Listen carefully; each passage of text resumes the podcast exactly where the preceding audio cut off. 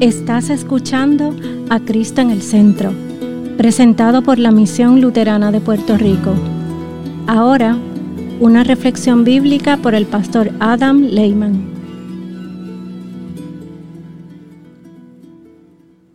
A reading from St. Luke, chapter 18, verses 31 through 43. And taking the twelve, he said to them, See, we are going up to Jerusalem and everything that is written about the Son of Man by the prophets will be accomplished. For he will be delivered over to the Gentiles, and will be mocked and shamefully treated and spit upon. And after flogging him, they will kill him. And on the third day he will rise. But they understood none of these things. This saying was hidden from them, and they did not grasp what was said. As he drew near to Jericho, a blind man was sitting by the roadside begging, and hearing a crowd going by, he inquired what this meant. They told him, Jesus of Nazareth is passing by. And he cried out, Jesus, son of David, have mercy on me. And those who were in front rebuked him, telling him to be silent.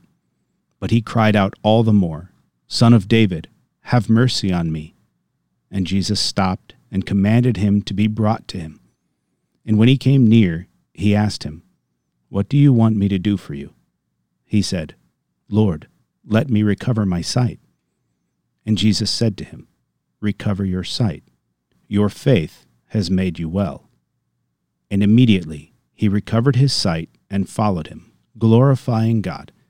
And all the people, when they saw it, gave praise to God.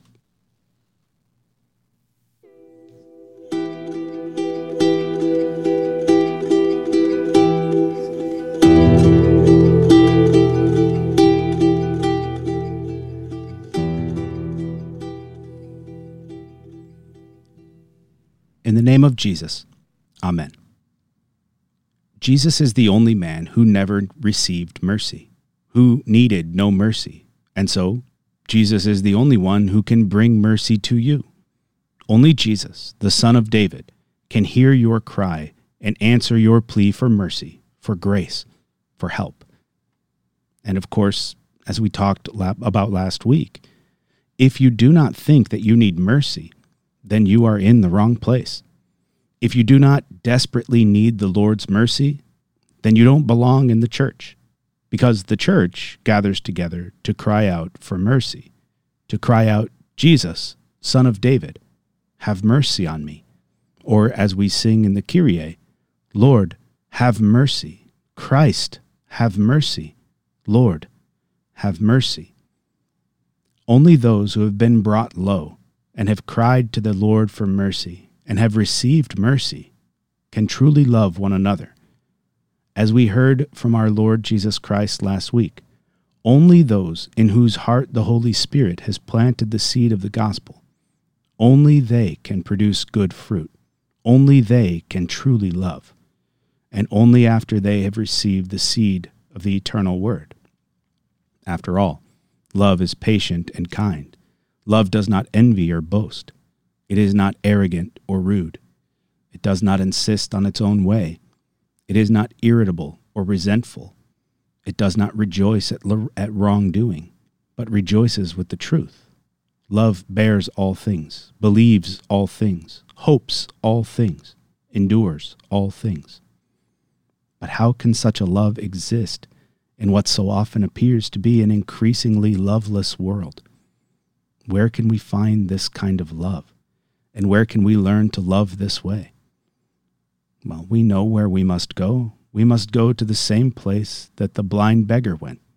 We must go to the Christ. And we must cry out to him just as the beggar cried out.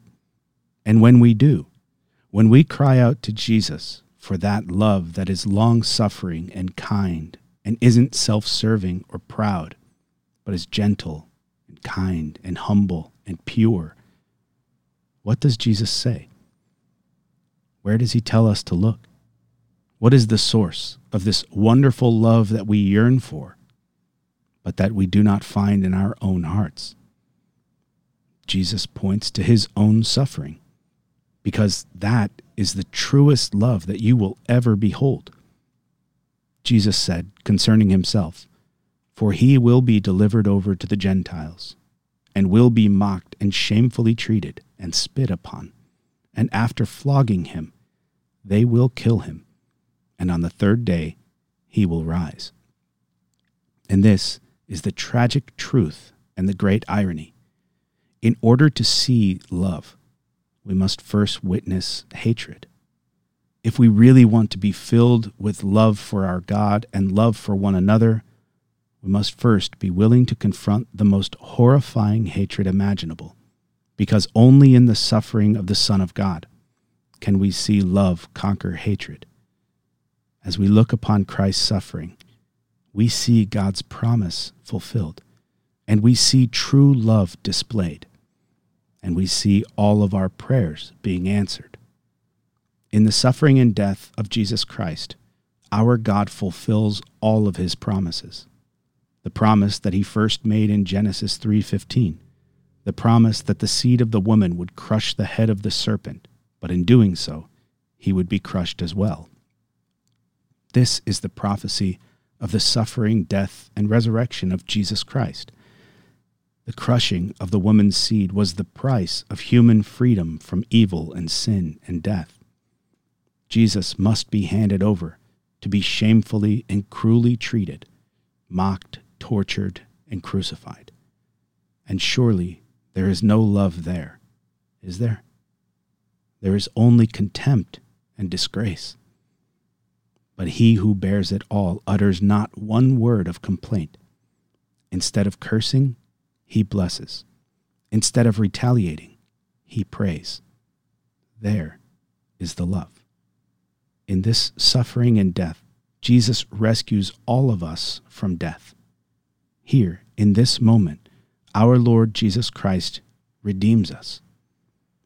On the cross, he purchased and won us from all sin, from death, and from the power of the devil, not with gold or silver, but with his holy, precious blood, and with his innocent suffering and death.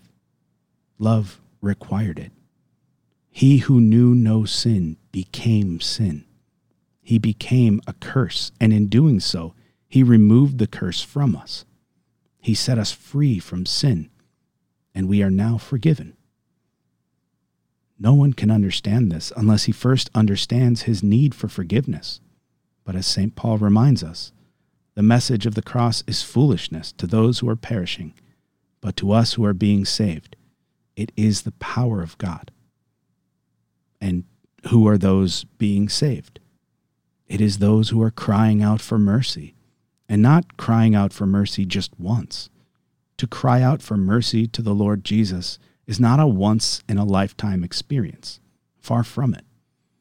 To cry out for mercy to Jesus, the one who bears our sins, is the daily cry of all Christians.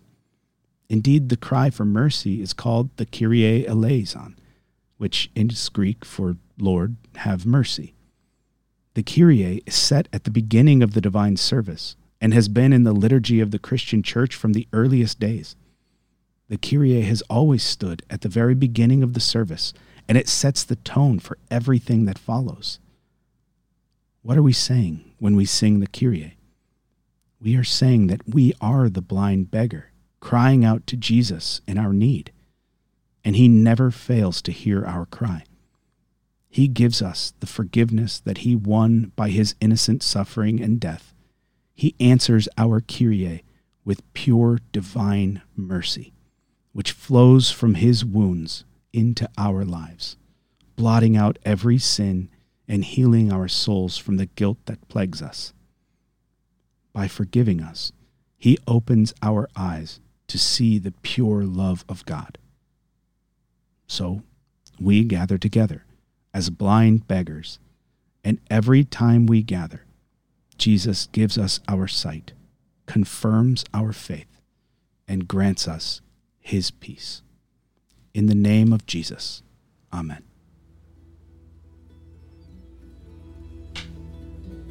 Esta ha sido una presentación de la Misión Luterana de Puerto Rico, a Ministry of the Lutheran Church, Missouri Synod.